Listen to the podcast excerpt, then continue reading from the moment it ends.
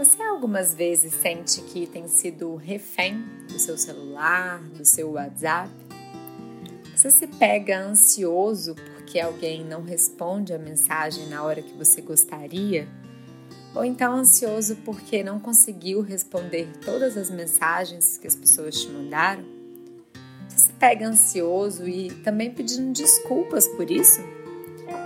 O podcast de hoje é uma reflexão sobre esse respeito com o nosso tempo e com o tempo do outro. Eu sou a Júlia Duarte e esse é o Be Mindfulness.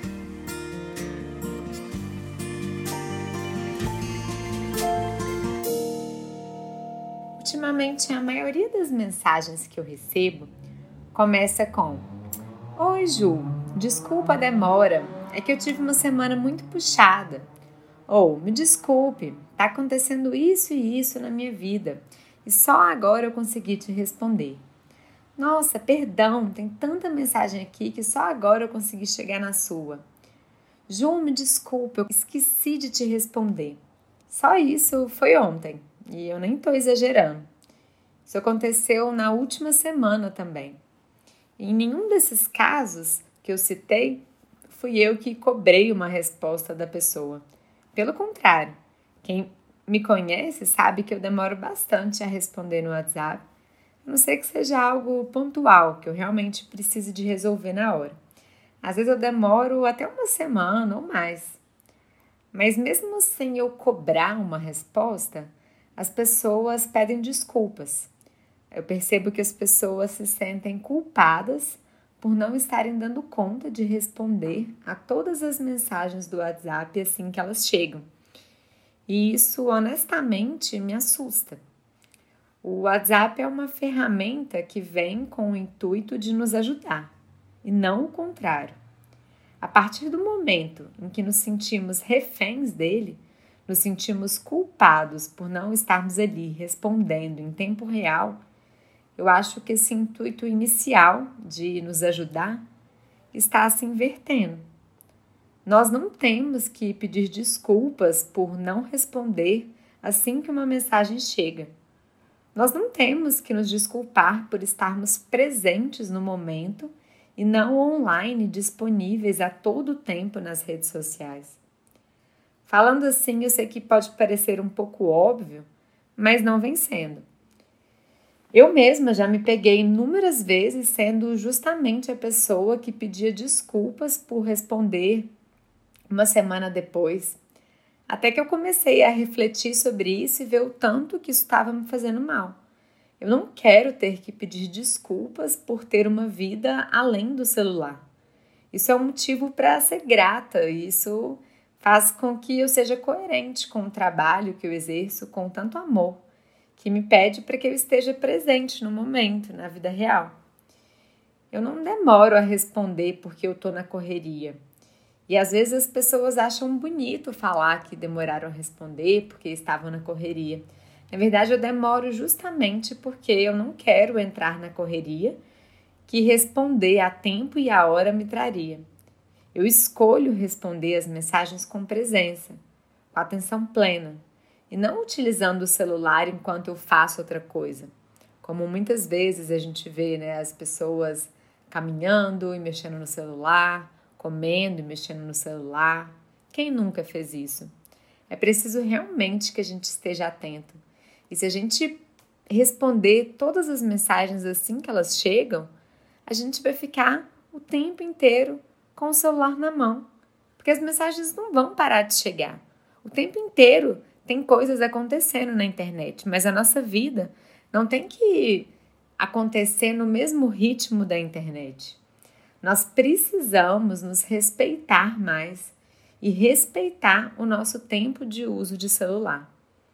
A gente vai responder uma mensagem quando a gente quiser, quando a gente puder, e tá tudo bem. Se for algo realmente importante que não possa de fato esperar, a pessoa nos liga, ela dá um jeito. Antigamente as pessoas nem tinham celular. E elas viviam, mesmo assim, elas viviam. Por que, que de repente a gente tem essa urgência tão grande?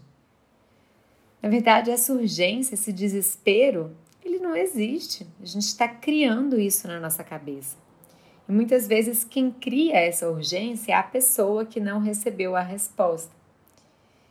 E as pessoas têm que aprender a lidar com a ansiedade delas. Não somos nós que temos que deixar de nos priorizar ou de priorizar outras tarefas porque tem uma pessoa ansiosa por uma resposta. É, esses dias mesmo, uma amiga minha me contou que estava no salão e um cliente ligou para ela. E ela não podia falar naquele momento, então ela não atendeu. E aí ele, não satisfeito, ligou de novo. E ela, de novo, não atendeu. E ele ligou mais uma vez. Ele ligou cinco vezes. E não satisfeito, ele mandou uma mensagem no WhatsApp perguntando por que ela não tinha atendido. E ela então se sentiu culpada e inventou uma desculpa qualquer. Acontece que eles não tinham um horário marcado, ela estava em dia com o trabalho dela, com os projetos que ia entregar para ele, mas mesmo assim ela se sentiu culpada.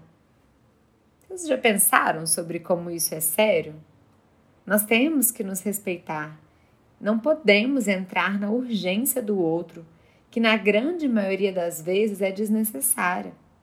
E se somos nós esperando uma resposta, a gente precisa trabalhar e cultivar a espera, a paciência. A gente precisa aprender a lidar com a nossa ansiedade e não jogar essa ansiedade em cima do outro. Se o outro está online e não está ali nos respondendo, ele pode estar pegando um endereço em alguma conversa com outra pessoa, pode estar resolvendo um assunto que realmente não pode esperar, ou pode estar ouvindo um áudio de uma prática de mindfulness, ou pode simplesmente não querer responder naquele momento. E tá tudo bem. Nós realmente precisamos nos respeitar e respeitar o tempo do outro. A reflexão de hoje é essa: não seja refém do WhatsApp. Ele existe para nos ajudar e não o contrário. Nós não temos que nos desculpar por não responder assim que uma mensagem chega e estarmos presentes no momento e não nas redes sociais. Eu desejo para vocês um dia com muita consciência, com muita atenção plena.